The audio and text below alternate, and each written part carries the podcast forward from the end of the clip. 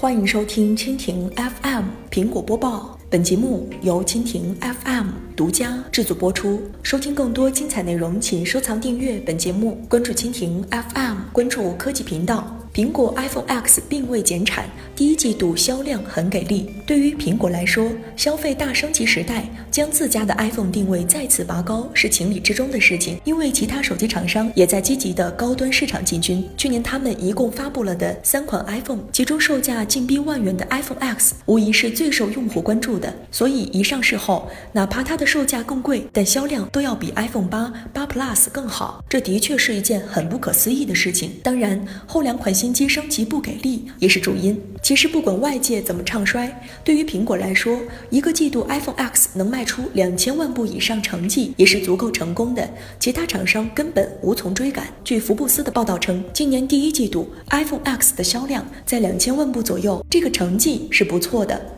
从历史同期的销售数据来看，第一季度并不是苹果的传统销售旺季，而 iPhone X 之后的 iPhone 八、八 Plus 变现已足够出色。两者本季度出货量在三千万部左右，这样算下来的话，这个季度 iPhone 八、八 Plus 和 X 出货量就至少有五千万部。苹果牢牢把握着手机市场的利润，没有任何悬念。值得一提的是，相比国内用户来说，iPhone 八、八 Plus 在国外用户中更受欢迎，毕竟整体性价比更高，实用性也更高，而他们消费也是比较理性的。